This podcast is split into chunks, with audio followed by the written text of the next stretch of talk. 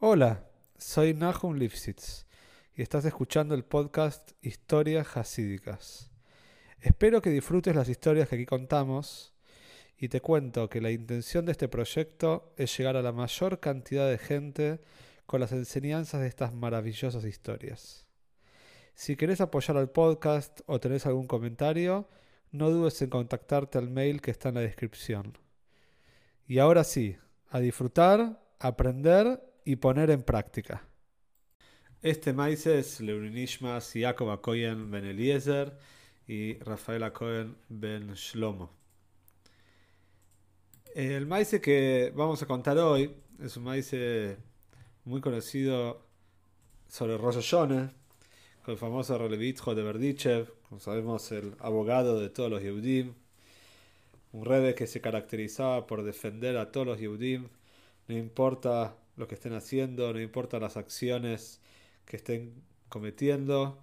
Relevitjo de Verdicho siempre encontraba la vuelta, siempre encontraba la manera de pensar bien de los Yehudim. Y por supuesto que esto es una héroe, una enseñanza para nosotros, más ahora antes de antes de los Hagim, de cómo tenemos que ver a otra persona y cómo tenemos que juzgarlo. Entonces se cuenta que en Verdiche, primer día de estaban en Hazor Ayatz, en la repetición de Shmonesre, en Shachris a la mañana, estaban en el Shul de Relevitjo de Berdichev, y de repente el Rebbe estaba de Hazun, estaba al frente del servicio.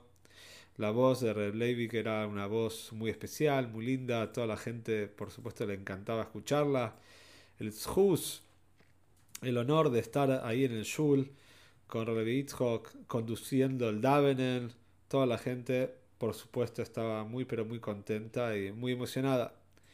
Pero, como sabemos que de repente pasan cosas, como sabemos que los Rebeim, los Rebes tienen contactos en el Shomaim, contactos celestiales, y que de repente pueden percibir ciertas cuestiones que se están desarrollando fuera de, eh, la percepción de los sentidos de un ser humano regular, de un ser humano normal, Relevik sintió algo.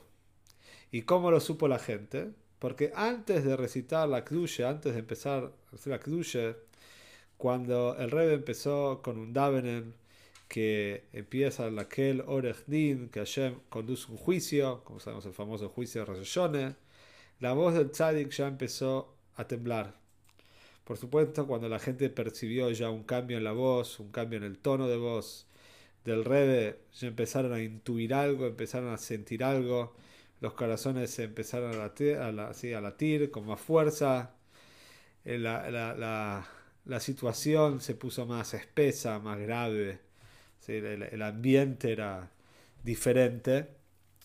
En ese momento el Rebe transportó a todos a un sentimiento que cada uno entendía, cada uno sentía cómo está delante de Hashem, cómo Kodesh está juzgando el mundo, cómo está sopesando los actos del año pasado, ¿sí? como está juzgando, está midiendo, está pesando cada cosa que pasó el año que, terminó y cómo va a ser el próximo año. Famoso en un juicio de Rosh Y en este daven, en esta tefilá, una de las palabras finales son lekoine avodo vadim. Ahí decimos que Hashem adquiere a sus sirvientes a través de este juicio, justamente por medio del, juicio que se lleva en Rosh Pero antes de decir las palabras lekoine avodo vadim, la voz de Relevitjo de Verdiche se quebró totalmente, se quedó inmóvil, físicamente estaba inmóvil totalmente la cara se le puso blanca como la cal. El talis le tapaba la cabeza y parecía que directamente estaba totalmente en otro mundo. Todos los feligreses, todos los mispalelim, todas las personas que estaban en el shul se quedaron mirando clavados los ojos en el rebe.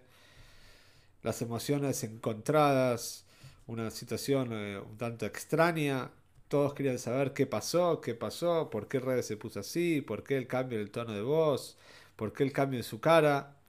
Por supuesto, los Alter Exidim, los Exidim ya más veteranos, se dieron cuenta que hay algo muy especial acá y ellos empezaron a tratar de ayudar, como sabemos que el Rebe también necesita de su Chsidim, no hay un Rebe sin Chsidim, no hay Chsidim sin Rebe. Entonces también empezaron a hacer chuve, empezaron a tener pensamientos de teshuvah, de arrepentimiento, y empezaron a tomar ajlotes, buenas decisiones para el futuro. Pasaron unos segundos hasta que después el tzadik se recuperó, el color en su cara ya cambió, se puso más rojizo y se notó que volvió de alguna, de, alguna manera, volvió a la vida. Y no solamente eso, sino que el rey estaba muy contento. Y dijo las palabras con mucha seguridad, le coine a Vodo Badim, que adquiere, que Hashem compra a sus sirvientes por medio del juicio. Por supuesto que un tiempo después, ya en la Seude, uno de los Alter Exidim que tenía más confianza y también más coraje, se, se le plantó al Rebe y le dijo, Rebe, queremos saber, nos gustaría saber qué pasó en Shachris, qué pasó en el Davenen, qué viste, qué vio en los mundos superiores, ¿sí? porque algo pasó, estamos seguros.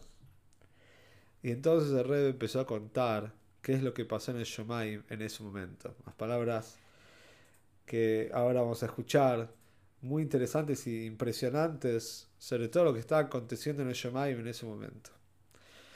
El hijo de cuenta así, yo vi al Soton, vi al Malajamoves, como ya contamos un maíz y todos los nombres que tiene el Etzeror, el Malajamoves, el Soton, el ángel acusador, vi que estaba llevando una enorme bolsa en la espalda. Iba llevando un saco lleno de cosas. Y por supuesto que Relevi se, preocupó y se dio cuenta que en ese bolso repleto de cosas no había cualquier tipo de cosas. Estaba lleno de adeires, estaba lleno de pecados que los Yudim habían realizado durante el año. Y por supuesto, este era el trofeo del eh, Soton, del Malach acusador, del ángel acusador, que le estaba llevando a Shem. Estamos, se está desarrollando un juicio y el acusador está llevando las pruebas.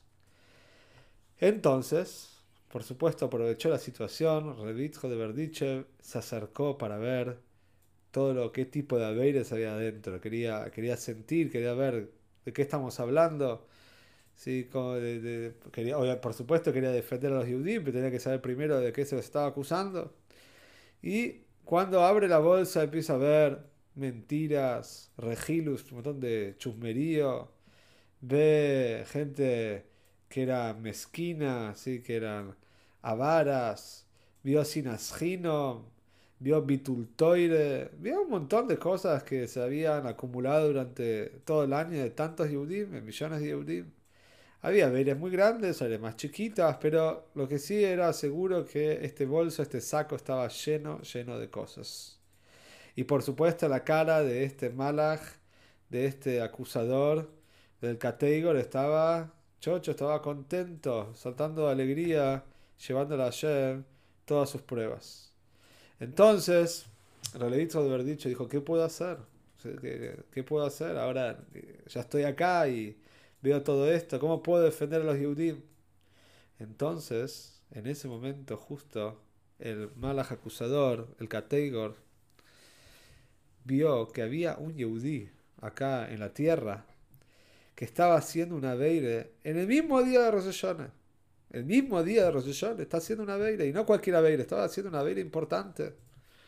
Entonces, ¿qué hizo el Malach? Dejó el bolso, dejó el saco ahí en el suelo y fue a buscar esta beire jugosa, importante, que era la frutilla del postre que iba a mostrarle ayer de todas las pruebas contra los Yudim.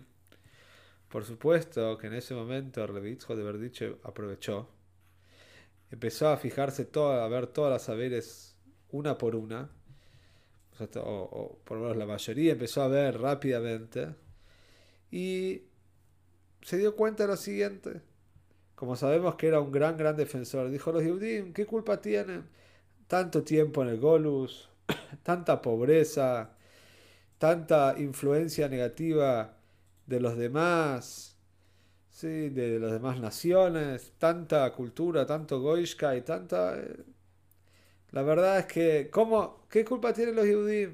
No pueden ser culpables. están bombardeados constantemente con, eh, con placeres mundanos y es muy difícil. Pobres Yehudim, ¿qué se puede esperar de ellos? Entonces, cuando empezó a agarrar cada Beire, Relevitsko de Berdichev, y empezó a alumbrarla con estos pensamientos de que los Yehudim realmente no son culpables, las Aveires se fueron derritiendo, se fueron desapareciendo, se fueron, perdieron consistencia.